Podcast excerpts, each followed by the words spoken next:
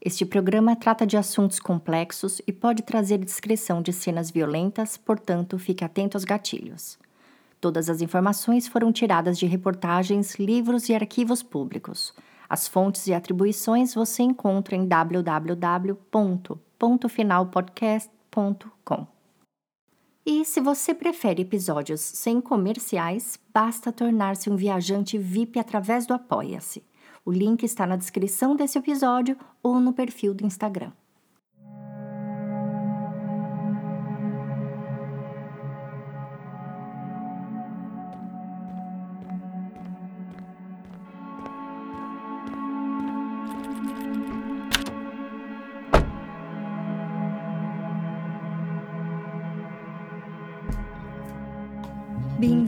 A bordo.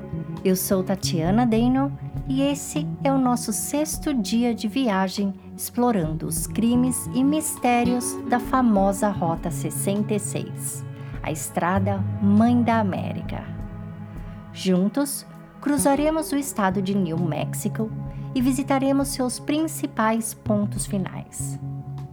Preparados? Então, apertem os cintos que a viagem começa agora.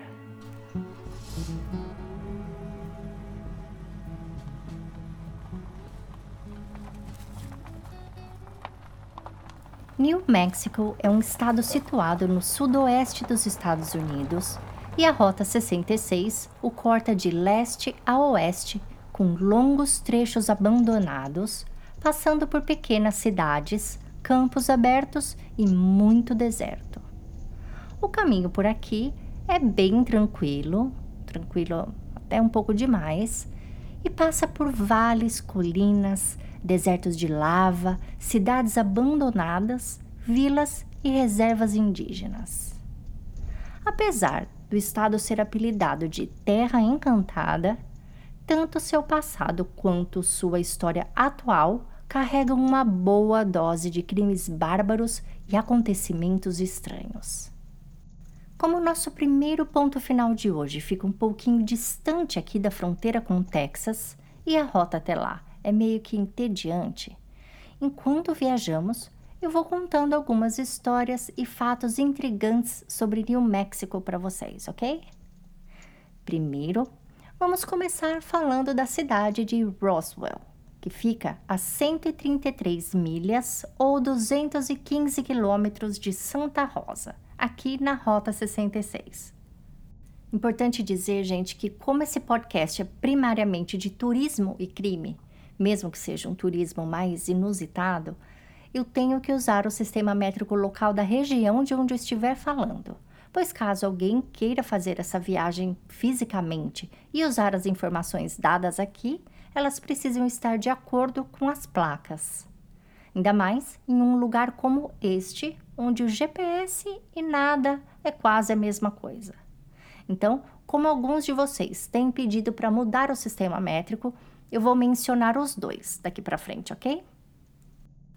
Então, seja milhas ou quilômetros, a duas horas sentido sul daqui da rota fica Roswell. Apesar de ser a quinta maior cidade do estado, Roswell ainda é consideravelmente pequena, com menos de 50 mil habitantes mas mesmo assim tem algo muito, muito diferente do resto dos Estados Unidos. Pois Roswell é conhecida por ser a cidade que realmente recebeu uma visita alienígena. Tanto que muitos ufologistas consideram que o que aconteceu nessa cidadezinha foi, na verdade, um marco histórico que deu origem à era moderna dos OVNIs e o que fez com que Roswell acabasse saindo em tantas séries de TV, filmes e documentários, começou em 1947. Em janeiro daquele ano, um objeto voador não identificado caiu em um rancho que ficava na parte rural da cidade. O dono deste rancho, Sr. Brazel, estava andando a cavalo com os filhos após uma forte tempestade e encontrou uma série de destroços de metal espalhados pela área onde ele criava suas ovelhas. Entre os destroços estava uma trincheira rasa, com várias centenas de metros de comprimento que havia sido escavada no solo. Impressionado, ele foi ver que tipo de destroços eram estes e, vendo que eram muito peculiares, arrastou-os para dentro de seu galpão. Naquela época não tinha telefone e os ranchos ficavam a uma distância considerável uns dos outros, bem como da cidade. Dois dias depois, quando a chuva calmou, ele foi até um rancho vizinho e mostrou um pedaço de metal destes que havia encontrado, na esperança de que o vizinho, que havia sido militar, pudesse identificar. O vizinho estranhou o tipo de metal e ainda levou-o à sua oficina para fazer testes. Eles tentaram entortar, queimar, esquentar, cortar e, mesmo sendo tão fino quanto papel, nada do metal mudar de forma. Passados mais alguns dias, Sr. Brazel pegou seu carro e dirigiu até a delegacia de Roswell, onde lá relatou seu achado e lhes deu uma amostra do metal. A CIA foi acionada e rapidamente enviou dois agentes até seu rancho, e esses agentes passaram a noite no campo fazendo testes secretos.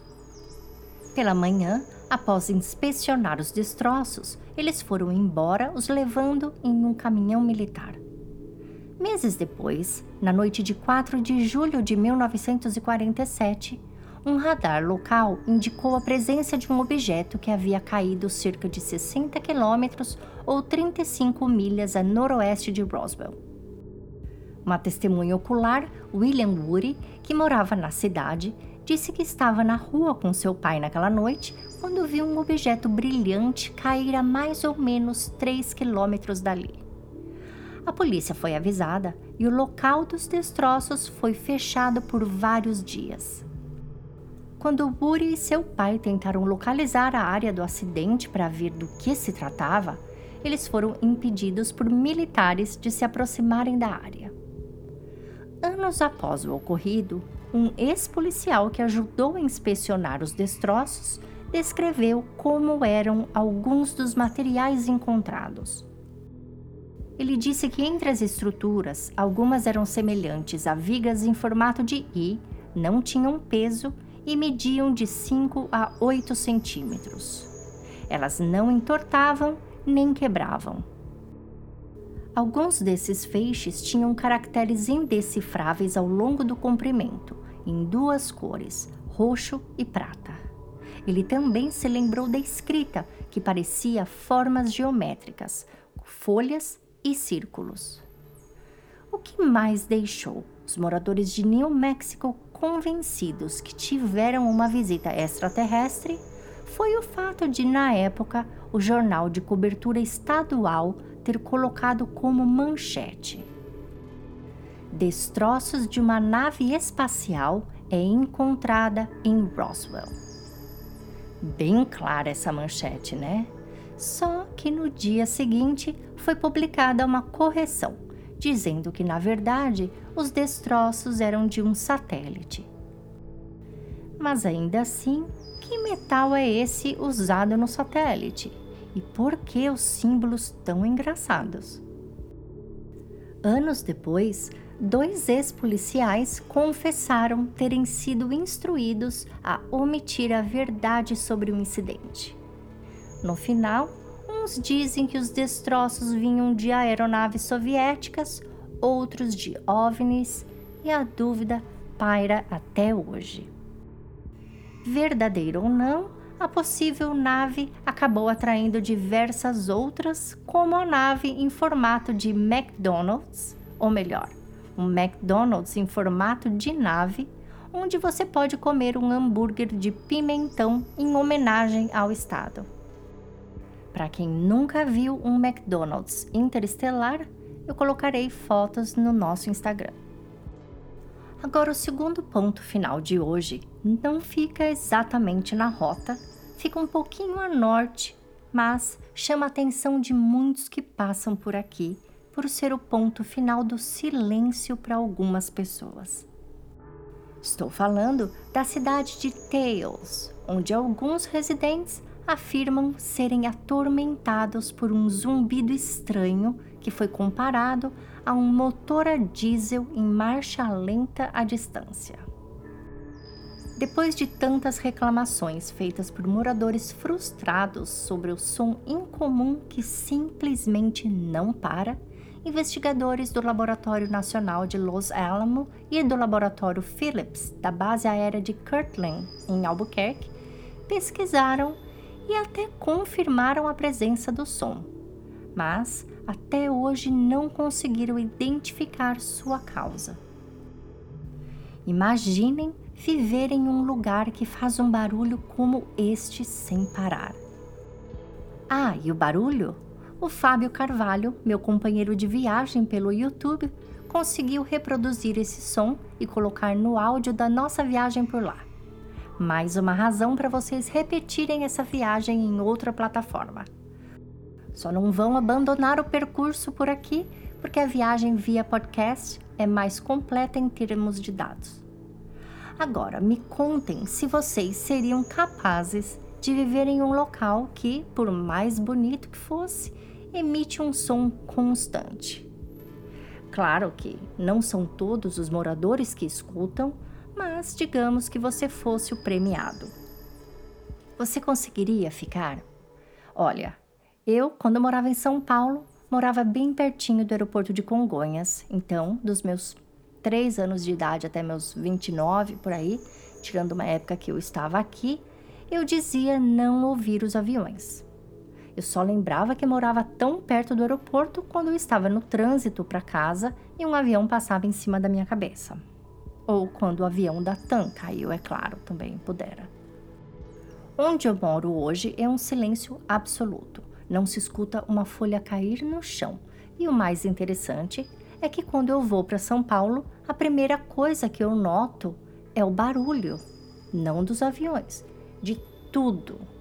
Veja bem, eu adoro barulho de cidade, viu? Eu sou city girl completa, barulho de cidade me atrai. Mas o interessante é que eu filtro o barulho dos aviões. Eu escuto a conversa dos vizinhos, os ônibus, motos, cães, gatos, tudo menos os aviões. No entanto, meu marido, que nasceu em um lugar mais silencioso ainda do que o que moramos hoje, quando passa férias no Brasil, ele só escuta avião. Ou seja, será que a gente não se acostuma com alguns tipos de som com o tempo? Ou será que não tem nada a ver com o tempo e sim com o tipo de som? Será que cada pessoa ouve notas diferentes em volumes diferentes? Bom, eu não sou cientista nem otorrinolaringologista, mas se algum de vocês for, venha nas redes sociais explicar pra gente o fenômeno do hum, que é assim que o ponto final de Tails é conhecido em New Mexico. Um outro mistério que ronda essas redondezas são os Terratorns. Dizem que pássaros pré-históricos conhecidos como Terratorns voam em volta da cidade de Las Cruzes.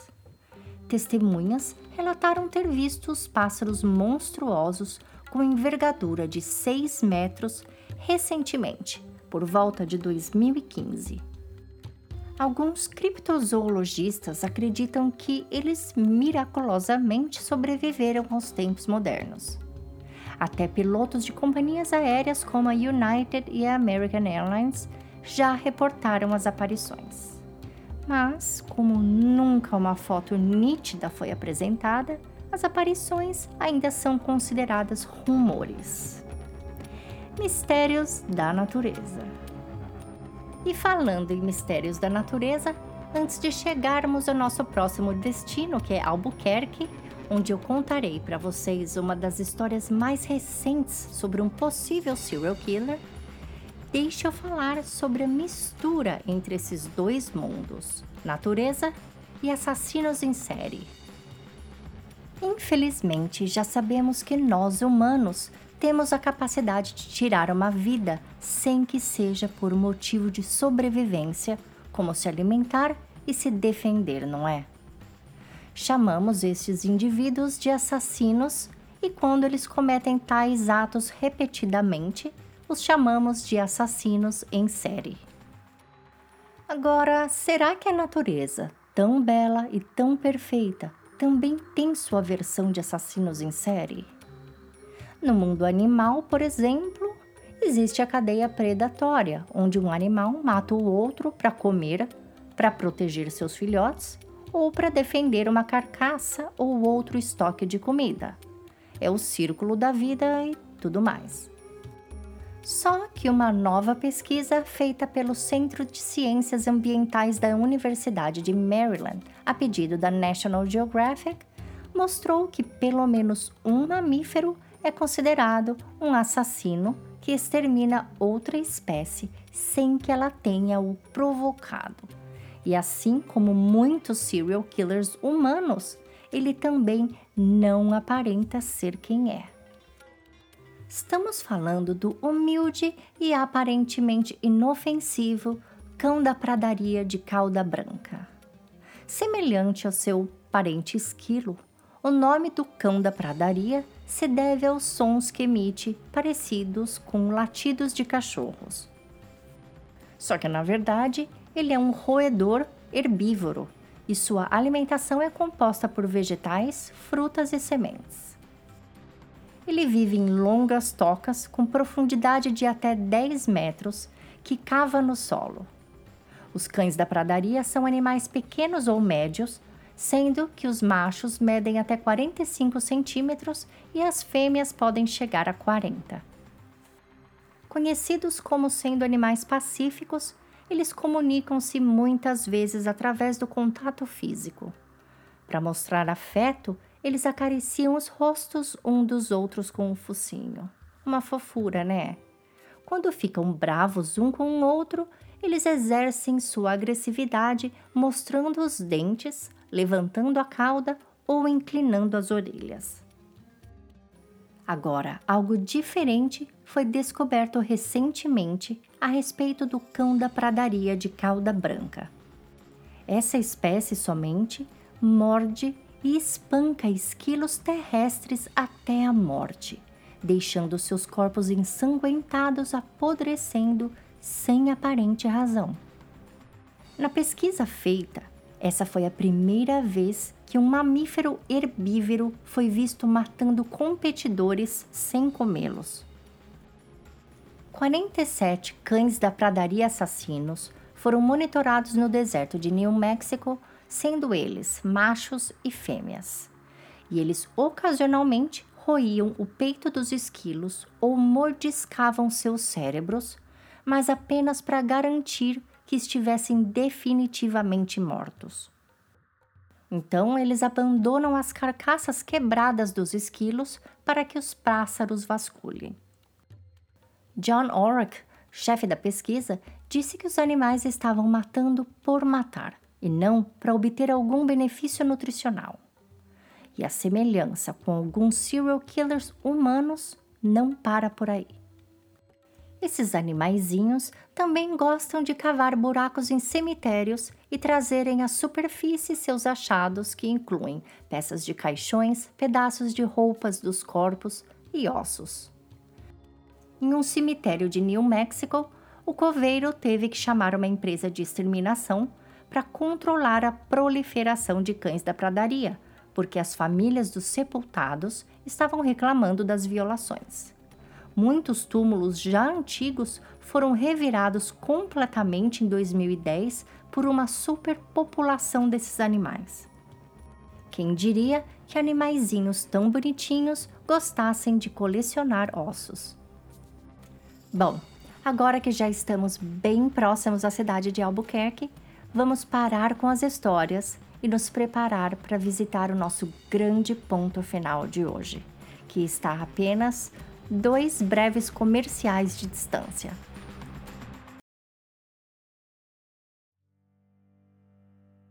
A cidade de Albuquerque é a maior do estado de New Mexico. Com 560 mil habitantes, ela é uma cidade muito bonita, cheia de coisas legais para se fazer, mas infelizmente está entre as 10 cidades mais perigosas dos Estados Unidos. Geograficamente, Albuquerque, que fica ao norte do estado, tem a seu norte uma região montanhosa de pinheiros e juníperos, e a oeste, um grande planalto deserto chamado West Mesa. E nesta área que fica o ponto final que iremos visitar. Importante não confundir West Mesa, em New Mexico, com a cidade de Mesa, no Arizona, ok? West Mesa, até o início do ano 2000, era apenas um vasto planalto seco, praticamente sem atividade humana. Era apenas um semideserto coberto por sálvia. Por volta de 2004, com o boom imobiliário e o crescimento acelerado de Albuquerque, era necessário expandir a área residencial e várias construtoras começaram a comprar terrenos em West Mesa, planejando fazer daquela área um novo subúrbio residencial, mas não tão fora da capital. Os terrenos foram subdivididos e começou a terraplanagem. Algumas casas foram construídas e vendidas, enquanto outras não. Em 2007 e 2008, houve aquela explosão do mercado imobiliário americano e muitos bancos e construtoras faliram, fazendo com que inúmeras casas em fase de construção fossem abandonadas por todo o país. Em West Mesa, o cenário não foi bom. A área já era desolada, com o abandono por parte das construtoras, o local virou um depósito ilegal de entulho e casas semi-prontas, abandonadas, iam sendo habitadas por invasores e usuários de droga enquanto fisicamente decaíam. Em 2009, com incentivo do governo, algumas construtoras conseguiram comprar estes empreendimentos e terminar as obras. Casas estavam voltando ao mercado, mas desta vez com valor bem abaixo dos cinco anos anteriores e algumas famílias que tinham como investir sem muito auxílio bancário começaram a reconstruir a vida. Christine Ross e seu marido resolveram aproveitar a oportunidade e compraram uma casa em Anderson Heights, em West Mesa. Mesmo que a comunidade ali estava literalmente horrível, eles sabiam que em poucos anos as casas seriam terminadas, novos vizinhos chegariam, as ruas seriam asfaltadas, etc. No início, esse investimento teria seu preço. Quando Christine saía para passear com sua cadela Ruka, ao invés de canteiros, ela encontrava garrafas de bebida, lixo, seringas, coisas desse tipo. A vantagem era que, como a área ainda não tinha movimento, ela podia deixar que Ruka corresse sem coleira. Numa tarde em fevereiro de 2009, enquanto Christine fazia uma caminhada e deixava Ruka correr livremente pela área, ela estranhou quando a cadela parou próxima a alguns arbustos e começou a latir e cavar. Ela a chamava: Ruka, volta, volta! Mas nada. Ruka parecia estar muito ocupada ali e, ao invés de voltar, ela latia, olhando para a dona como quem diz: Vem aqui, preciso de você aqui. Christine insistiu no comando para que Ruka voltasse e ela voltou com um osso na boca. Bom, ossos no deserto não significa o fim do mundo. Aliás, é algo bem comum. Regiões como esta têm muito veado, coiote, cabras e coelhos mas Christine achou o osso um tanto grande para ser de um veado e resolveu tirar uma foto e mandar para uma amiga enfermeira. A resposta da amiga foi imediata: liga para a polícia, isso é um fêmur humano. Assim Christine fez e a polícia compareceu ao local dentro de minutos. Sem fazer muito alarde na comunidade, os investigadores começaram a trabalhar à noite com o uso de cães farejadores e em apenas dois dias o resultado já era assustador. Ossos e mais ossos humanos iam sendo encontrados em um espaço onde logo se tornaria dois ou três quarteirões residenciais. A regional toda foi informada e uma investigadora em particular foi colocada na linha de frente. A descoberta dos ossos podia significar um marco em sua carreira por conta de um trabalho que ela vinha fazendo há anos. O nome dessa investigadora? Aida Lopes. Aida, filha de imigrantes latinos, nasceu em Albuquerque e, enquanto ainda criança, aos nove anos, decidiu que gostaria de ser policial. Ela correu atrás de seu sonho e, aos 21, já fazia parte da patrulha de Albuquerque. Aida passou a trabalhar em uma parte da cidade onde passa a Rota 66, chamada Zona de Guerra, região com alto índice de drogas e prostituição. Aida, por ser mulher e latina, representava um elo entre essa população mais vulnerável e a polícia. Antes dela, uma garota de programa latina, possivelmente sem documentos, não iria querer contato algum com a polícia, nem para protegê-la de crimes, ameaças ou simplesmente fazer denúncias. Aida veio para mudar esse cenário e, com o passar dos anos, além de ganhar a confiança das garotas de programa, ela também passou a conhecer bem mais a fundo as dinâmicas por trás da rotina e das escolhas feitas por elas. Em uma entrevista dada ao Dateline, Aida disse que com o tempo percebeu que a dependência química era o que levava essas meninas a se sujeitarem às mais terríveis situações, uma vez que entravam em um carro de cliente. Para ela, a indústria das drogas era o que realmente alimentava a rede de prostituição. Aida acabou desenvolvendo um certo carinho e oferecendo um cuidado especial a essas meninas e mulheres, desenvolvendo junto ao governo e a ONGs várias formas de assistência e também de proteção. Ao longo dos anos, ela casou-se com outro policial e durante sua segunda gestação, seu médico veio com a triste notícia de que além da gravidez, a causa de alguns sintomas que ela vinha sentindo era um raro câncer renal.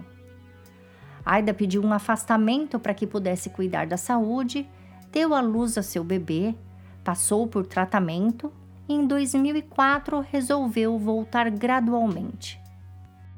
Para que pudesse trabalhar em um ritmo fisicamente mais leve, mas que ao mesmo tempo devolvesse a sensação de estar realmente ajudando a comunidade, Aida escolheu juntar-se ao Departamento de Pessoas Desaparecidas. Como tarefa, ela resolveu fazer o trabalho que, estatisticamente, fica na linha final de prioridade da polícia: os desaparecimentos de garotas de programa. E por que elas estão quase no fim da lista de prioridades? Pelo fato de muitas delas voluntariamente se afastarem da família, muitas fugirem da cidade ou mudarem de praça sem avisar ninguém, a polícia nem sempre tem como investir verba para procurar quem muitas vezes não quer ser encontrado. Então, quando uma garota de programa desaparece, os padrões de investigação não são os mesmos usados em um caso onde uma criança de 8 anos desaparece da saída da escola, por exemplo. Falaremos disso mais tarde. Por conta dessas estatísticas, haviam algumas pastas de casos envolvendo garotas de programa arquivadas no departamento e Aida resolveu trabalhar nelas. Por fim, ela acabou criando um banco de dados de 17 mulheres desaparecidas em circunstâncias muito parecidas. Todas eram garotas de programa, todas latinas, Todas atuavam na chamada zona de guerra e todas tinham um histórico com drogas. O mais intrigante ainda, elas se pareciam muito umas com as outras. Para Aida, os casos estavam todos relacionados, e uma vez que uma delas fosse encontrada, todas estariam juntas. Seja lá o que for que estivesse acontecendo, todas estavam sendo vítimas do mesmo crime ou indo para o mesmo lugar. Durante esse período de recuperação, Aida se aprofundou em cada caso, visitou familiares, fez centenas de entrevistas, catalogou inúmeras evidências e, felizmente, coletou amostras de DNA. A cada visita que Aida fazia, ela saía com pelo menos dois ou três kits de amostras para alimentar o banco de dados do CODES e cruzar com indigentes presentes no sistema. Uma destas famílias era a de Michel Valdez. Seu pai, Dan Valdez, resolveu dar queixa do desaparecimento de sua filha Michelle, a qual ele não via há cinco meses. Michelle e suas irmãs cresceram em uma família amorosa e cuidadosa. Apesar de seus pais terem se divorciado muito cedo, eles sempre foram atenciosos e cuidavam muito bem das filhas. No início da adolescência, as duas foram morar com um pai que se dedicava inteiramente para elas. Mesmo assim, como em muitos casos, isso não impediu que uma delas, Michelle, se envolvesse com as pessoas erradas e seguisse por um caminho dolorido. Aos 13 anos, Michelle engravidou e seu pai e seus avós resolveram cuidar da bebê, aceitando que ela continuasse a escola, as amizades, conforme uma criança, uma pré-adolescente como era, e mesmo assim deixando que ela assumisse a figura de mãe quando quisesse, ou seja, ela podia chamar a filha de filha e a pequena Angélica, ao crescer, podia chamar Michel de mãe. Ela adorava a filha, mas não fazia muito parte de sua criação. Aos 15, ela foi presa pela primeira vez por ter escondido itens roubados pelo seu namorado, e dali em diante, o caminho de Michel começou a ser cheio de espinhos causados pelas drogas e pelas passagens pela polícia. Entre uma queda e outra, seu pai sempre a resgatava e a trazia de volta para casa na esperança da filha se recuperar. Mas Michel sempre fugia dentro de poucas horas. Da última vez que ela apareceu, aos 21 anos, e pediu para voltar a morar com ele, sua irmã mais nova disse não. Camila encurralou o pai na parede, dizendo: Se ela voltar, eu saio. Mesmo com o coração partido, o pai fez o que achava certo. Disse a Michelle que ela não poderia voltar e pagou mais uma vez uma clínica de desintoxicação, a qual ela não compareceu. Michelle era de ficar meses sem aparecer. Ela voltava quando precisava de dinheiro ou quando, uma vez ao ano, era aniversário de sua filha. E foi quando ela faltou pela primeira vez no aniversário de Angélica que seu pai foi à polícia. O que eu quero dizer com essa história é que, apesar dessas mulheres estarem na base da pirâmide de prioridade nas investigações, todas elas têm uma história, todas elas têm um pai que, como Dan Valdez, esperava pela filha mesmo que fosse para que ela aparecesse, pedisse 20 dólares e sumisse mais uma vez. Essas mulheres tinham pais, mães, filhos e filhas. Elas tinham, na maioria das vezes, alguém que as viam além da triste máscara criada pelas drogas. Elas tinham Aida Lopes. E por isso que essa investigadora literalmente pulou da cadeira quando soube que diversos ossos humanos tinham sido achados em West Mesa e que exames preliminares apontavam para ossadas de mulheres. Em poucas semanas após o primeiro fêmur ter sido encontrado, uma enorme força-tarefa de mais de 40 investigadores foi montada. Equipes de escavadeiras estavam estacionadas na cena do crime povoando a área com vans, luzes e maquinários. A região de West Mesa, com área equivalente a 75 campos de futebol, que estava prestes a se tornar um gigantesco empreendimento residencial, rapidamente se tornou uma das maiores cenas de crime dos Estados Unidos. Durante uma busca de 10 meses, 11 esqueletos completos foram encontrados, E graças ao DNA coletado durante as entrevistas de Aida com as famílias, dez destes esqueletos foram associados à lista de mulheres desaparecidas que ela tinha. A primeira das vítimas a ser identificada tinha 26 anos, Victoria Chaves, que foi vista pela última vez por sua família em 2003. Nos meses anteriores ao seu desaparecimento, Vitória estava tentando se livrar das drogas, estava trabalhando em uma lanchonete e pensando em estudar enfermagem. Depois de Vitória, veio Julie Nieto, 23 anos e mãe de um garotinho de quatro. Julie estava caindo fundo nas drogas. Ela estava desaparecida desde 2002. A terceira ossada era de Cinnamon Elks, a mais velha do grupo, uma veterana nas ruas com 32 anos de idade. Cinnamon era meio que mãe de todas ali, a que cuidava da segurança das outras.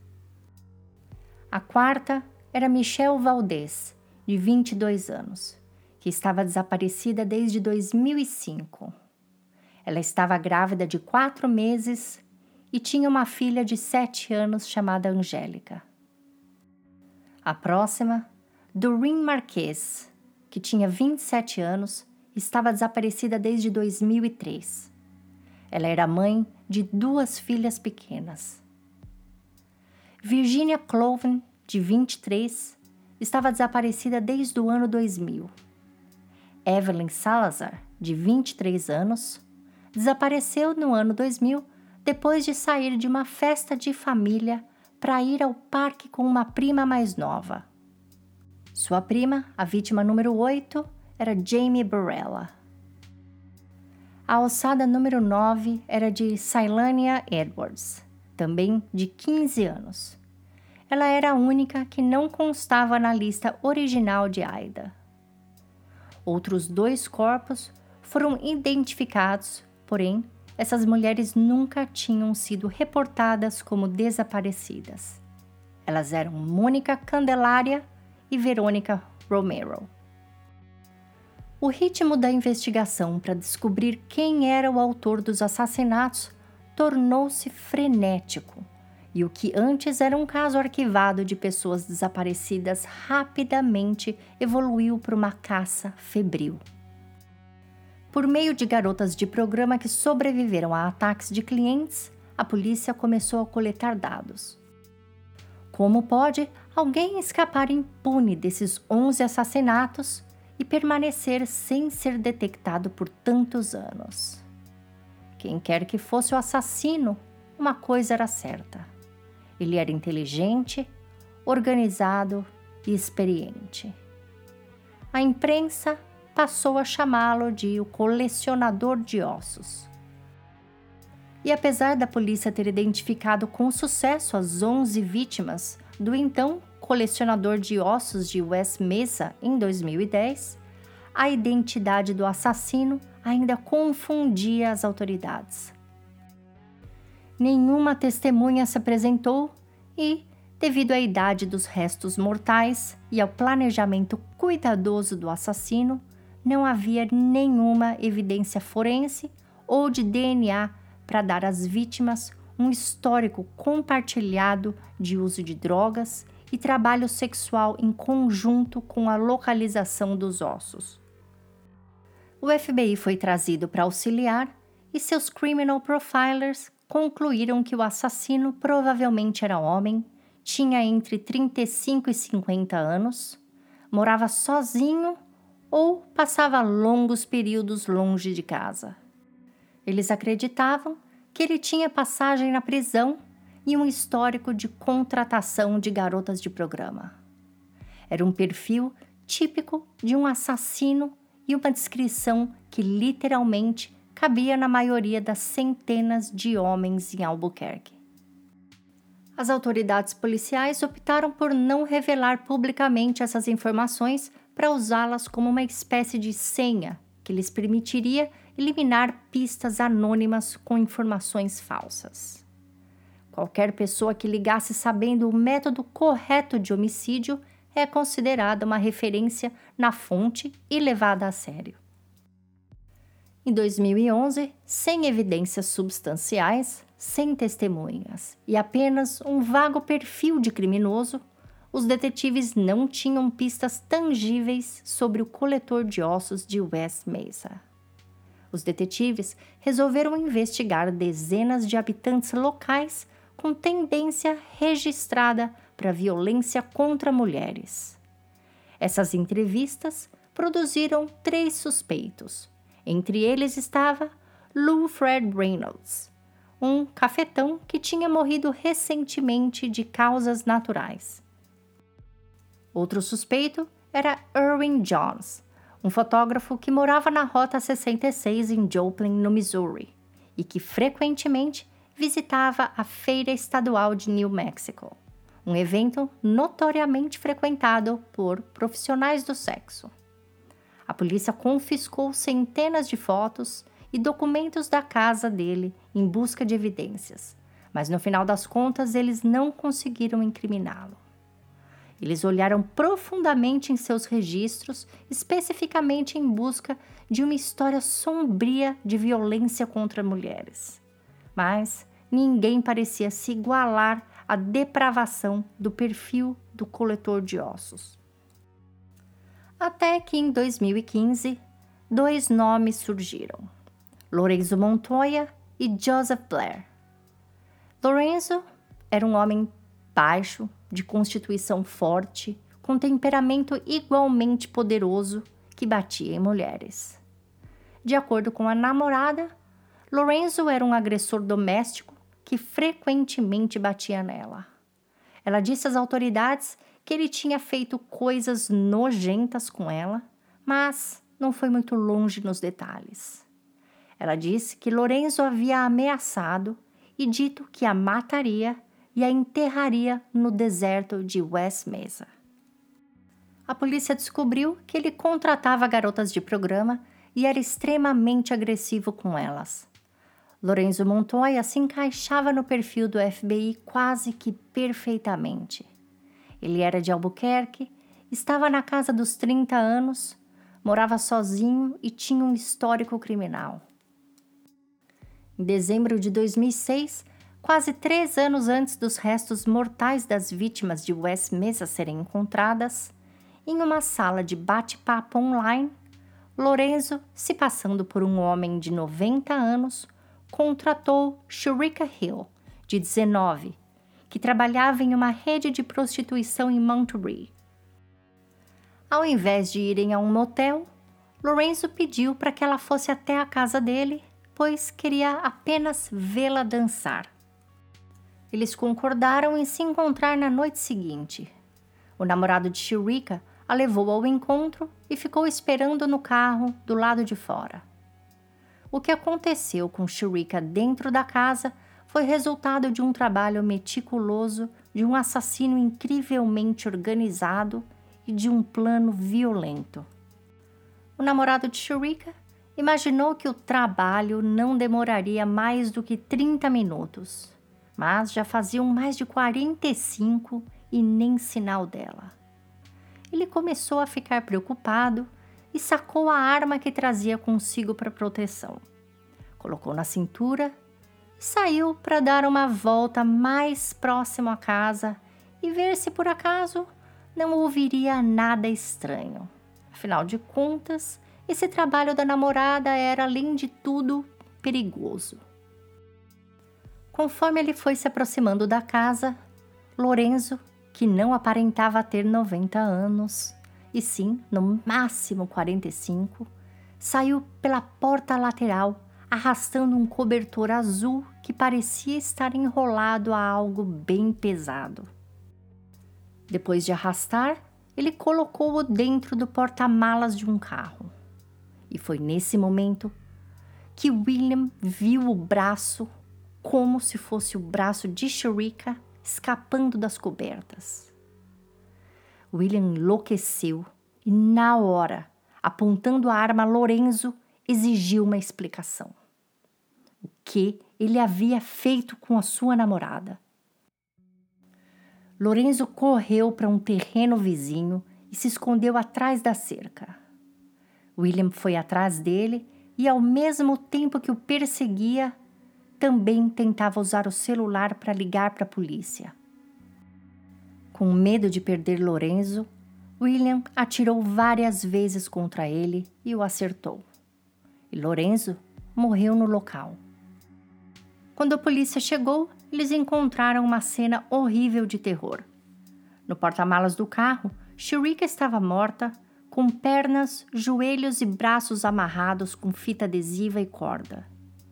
Uma outra camada grossa de fita adesiva passava firmemente ao redor de seu pescoço, mas não como uma coleira, mas como um método único de amarração, que deu aos investigadores a impressão de que Lorenzo havia planejado extensivamente o crime. No porta-malas, a polícia encontrou um preservativo usado, uma fronha e pertences de Shirika. Dentro da casa do agressor, os investigadores encontraram pornografia pesada, múltiplas armas e rolos e mais rolos de fita adesiva. Mas, de longe, os itens mais perturbadores encontrados foram fitas de vídeo com filmagens caseiras que estavam no armário da sala e uma filmagem recente com a fita ainda na filmadora. Nessas filmagens, mulheres que pareciam ser profissionais do sexo engajavam em atos sexuais com Lorenzo. Em uma delas, ele está fazendo sexo com uma mulher quando a imagem de repente escurece e o foco vai apenas para a parede do quarto. Mesmo assim, a gravação ainda segue captando o áudio. Os sons muito distintos indicam que alguém estava se debatendo. Depois, fitas adesivas sendo cortadas, sons de sexo onde só se ouve Lorenzo, depois sacos de lixo sendo abertos e novamente fita adesiva. Materiais explicitamente usados no assassinato de Shurika Hill. Os investigadores enviaram as fitas de vídeo para o FBI para aprimoramento mas eles não conseguiram determinar quem era a mulher. Essas fitas passaram anos juntando poeira nos escritórios do Departamento de Polícia de Albuquerque. Com a morte de Lorenzo, era praticamente impossível seguir adiante com a investigação. Mas os policiais não se esqueciam do caso e cada vez que algo suspeito acontecia na região, eles tentavam linkar com essas fitas. Quando a investigação dos assassinatos de West Mesa começou e os investigadores tiveram que fazer uma lista de suspeitos, Lorenzo foi um dos primeiros a ser cogitado, e por razões mais do que apenas as fitas. Ao comparar as linhas do tempo dos assassinatos de West Mesa com Lorenzo, os investigadores identificaram dois detalhes importantes que o ligam o criminoso da ossada. Eles notaram que o aumento acentuado de mulheres desaparecidas, que havia começado em 2003, parou quase que inteiramente após a morte de Lorenzo. Eles confirmaram esse dado usando imagens de satélite de West Mesa tiradas ao longo dos anos. O segundo principal suspeito era Joseph Blake, conhecido como o estuprador do ginásio por suas atividades na década de 80. A polícia diz que ele costumava invadir as casas de alunas do ginásio em Albuquerque para violentá-las. Assim que as notícias dos restos mortais de West Mesa saíram na imprensa, a ex-mulher de Joseph Blair ligou para a polícia e sugeriu que eles o investigassem. Segundo ela, Joseph era violento, costumava sair com garotas de programa e, mesmo assim, não escondia o ódio que tinha por elas. Quando a polícia foi conversar com a esposa atual de Joseph Play, ela disse que o marido era violento, sim, e que ela certa vez encontrou várias calcinhas no meio de suas ferramentas que não pertenciam a ela nem a sua filha. Joseph gostava de usar estas peças durante o sexo. A polícia chegou a pedir para confiscá-las, Mas como Joseph Blay já estava preso pelos crimes de estupros de 1980, sua esposa já tinha jogado tudo fora há muito tempo. Algo que chamou a atenção da polícia foi que durante as escavações dos corpos, uma etiqueta de preço da distribuidora de plantas operada por Joseph foi encontrada. Em entrevista, ele alegou que sempre jogava lixo da empresa na área de West Mesa, que por sinal é crime, aquele tipo de crime que é errado, mas muitos fazem. Sem contar que, já que muitas pessoas jogavam lixo naquela mesma área, alguém que tenha comprado plantas na distribuidora dele poderia ter jogado lá. Ou seja, essa era uma prova circunstancial fraca. Joseph Blay nunca foi formalmente acusado e cumpre pena de 36 anos por seus crimes anteriores. Ele já está com 64 anos de idade e, como ainda tem 30 anos de sentença a cumprir, provavelmente morrerá na prisão. Até hoje, ele nega qualquer envolvimento com os assassinatos, que permanece um cold case. A investigadora Aida Lopes chegou a se aposentar, mas voltou ao caso como consultora em 2016. Acredita-se que pelo menos sete outros corpos estejam enterrados em West Mesa. Porém, de acordo com as imagens de satélite, eles estariam debaixo de casas já construídas. Um parque em memória às vítimas foi construído no local onde os corpos foram encontrados, uma vez também que nenhuma construtora quis comprar a área. Bruca, a cadela que encontrou o primeiro osso, faleceu em junho de 2021 aos 15 anos. As cinzas dela foi dividida entre Christine, sua dona, e várias famílias das vítimas do colecionador de ossos para que todos tivessem uma lembrança daquela que foi a primeira responsável pelas descobertas. Bom, agora chegamos ao fim de mais um dia de viagem pela Rota 66. Daqui duas semanas entraremos no estado do Arizona, onde teremos muitos, e eu digo muitos pontos finais. Para quem gosta de fazer a viagem via YouTube, esse episódio aqui vai ao ar semana que vem na voz minha e do Fábio Carvalho. Então, se vocês puderem, já corram no YouTube e ativem o sininho para receber uma notificação assim que o episódio entrar no ar.